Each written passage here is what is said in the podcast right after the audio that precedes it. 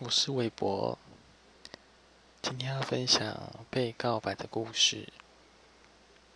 其实我被告白的对象很特别，因为我们是玩线上游戏认识的，所以当时我们是同个工会，然后就有办过一些工会聚会啊，然后出去玩，然后可能一起练功啊，一起打怪这样。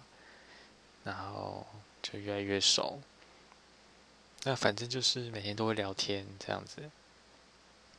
后来有一次，其实我没有想到他会跟我告白。那有一次我记得印象很深刻，那时候是他的生日，他是金牛座。然后有一天我记得那时候晚上那天有上课吧，大学的时候。很累，然后很想睡觉。结果呢，就想说赶快去睡觉了。然后后来，他就传简讯过来，然后就是我已经忘记内容了，反正就是简讯，我记得蛮长的。然后就看一看，看看。结果简讯后面留了很大一串空白，就是我不知道你们有没有用过以前的手机。这样好像暴露自己的年纪。以前的手机，就是你如果隔了很多空白，其实会到下一个一封简讯，或者是你要一直往下按才看得到。然后我就记得，反正前面就是一些无所谓、无所谓的话，后面呢，最后 ending 的时候就是说，我好像喜欢上你了。然后我那时候好累，我想说，嗯。我在做梦吗？还是我看错？反正我就立刻手机放，我就继续睡了。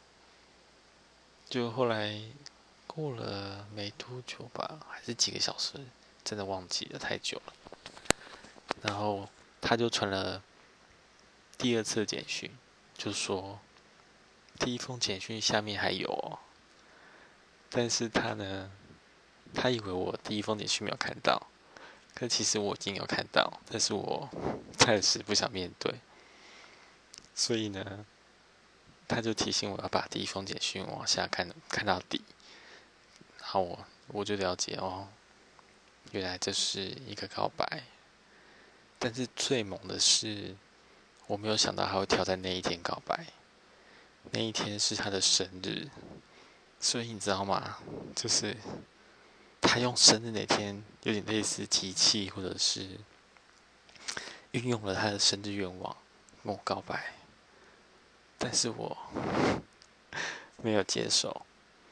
就未来有机会我们可以再聊。只是我没有想到，就是这真的是一个很特别的被告白的经验。后续呢？我记得我好像是回他 email 吧。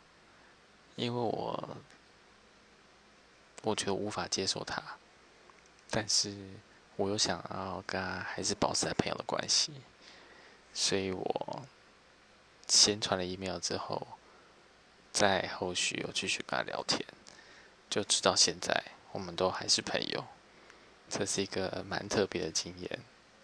所以其实我觉得无论是告白或被告白。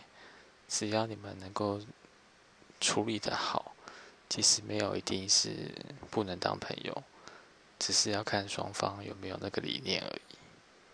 嗯，就这样啦，晚安。